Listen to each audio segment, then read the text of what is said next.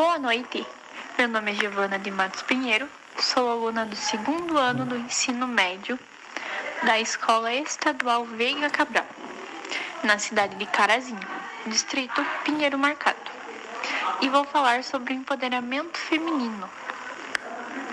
O empoderamento feminino pode ser definido de várias maneiras, incluindo aceitar o ponto de vista das mulheres ou fazer um esforço para buscá-lo, elevando status por meio da educação, conscientização, alfabetização e treinamento.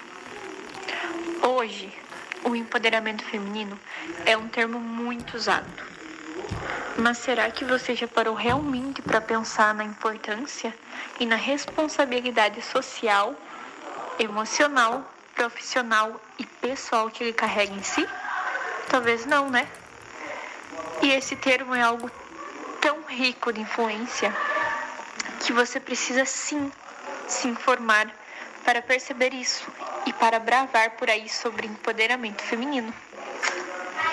Durante muito tempo, foi negado às mulheres o direito de assumirem posições de poder na nossa sociedade. Isso gerou uma falta de representatividade, diferenças salariais, desrespeito aos direitos já adquiridos e ausência de políticas públicas específicas. Mas o que fazer para empoderar as mulheres e aumentar a presença delas em posições de destaque no Brasil? Isso que vamos trazer nesse podcast: informações, avaliações do cenário e dicas para que cada vez mais mulheres e todas as pessoas se inspirem para lutar por um espaço mais justo e de equidade. Seja responsável por você mesma. Não que você já não seja, mas por diversas vezes delegamos aos outros o poder de dizer como nós devemos ser. Isso inclui a responsabilidade de assumir as próprias escolhas, de cuidar de si, de realizar os nossos objetivos. É importante ouvir, mas tão realmente quanto é você saber que você está no comando e na influência das escolhas da sua vida. Não tenha medo de experimentar. Todas nós, mulheres, percebemos que existem um conjunto de regras, muitas vezes silenciosas, que regem o nosso comportamento. Para empoderar mulheres, é preciso não ter medo de tentar algo novo, mesmo que isso não seja considerado um terreno normalmente percorrido por nós. Uma forma prática de refletir a respeito é olhar exemplos que você tem de mulheres que são engenheiras ou escolhem estudar a área de exatas. São poucas, não é mesmo? Ninguém disse que você não poderia estudar essas competências, mas é tão natural associarmos as nossas atividades aos homens, certo? Então não deixes buscar exemplos de mulheres inspiradoras que se permitiram em seus desafios em solos não tão propícios e seja você a própria referência. A sociedade patriarcal e os homens machistas piram nesses princípios. E agora que você já ganhou um pouco mais de informação sobre, tem até a lista da ONU nas mãos, que tal compartilhar com outras mulheres e disseminar a cultura do empoderamento e de mais direitos iguais para todos e principalmente para todas nós?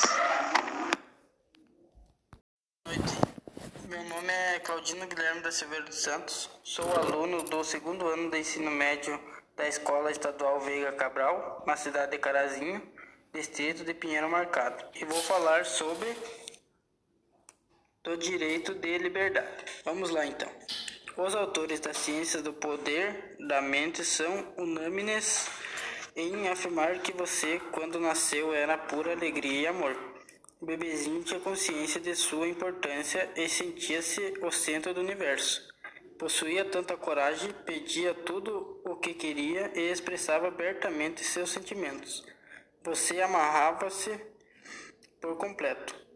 Gostava de cada parte do seu corpo, inclusive de suas fezes. Você sabia que era perfeito. Essa a verdade da sua existência. Com o passar do tempo, foi aceitando as opiniões de outras pessoas e incorporando-as às suas próprias crenças. Assim, já com outra personalidade, dizia: Eu sou assim mesmo. As coisas são assim mesmo. Recebendo como verdade tudo o que ouvia e que se ajustava a esse modelo mental, você repetia: Não confie em estranhos, não saia sozinho à noite. Os outros só querem tirar vantagem, e assim por diante. Sem refletir sobre essas crenças e sem questioná-las, você entrou numa prisão e ficará nela enquanto não resolver mudar esse esquema mental negativo. Quer sair dessa, dessa masmorra? Quer ser livre de um golpe seco e duro nas amarras que o prendem e sigam serenamente seu caminho sem lançar uma olhadela sequer sobre os pedaços da corrente caídos no chão. Aí sim você será livre, sem traumas complexos, medos, preocupações, preconceito, crenças, conceitos, dogmas, pregações, ameaças, obrigações, temores e desacertos do passado. A, Constitu... a Constituição diz que todos são iguais, garantindo-se a inviolabilidade do direito à liberdade.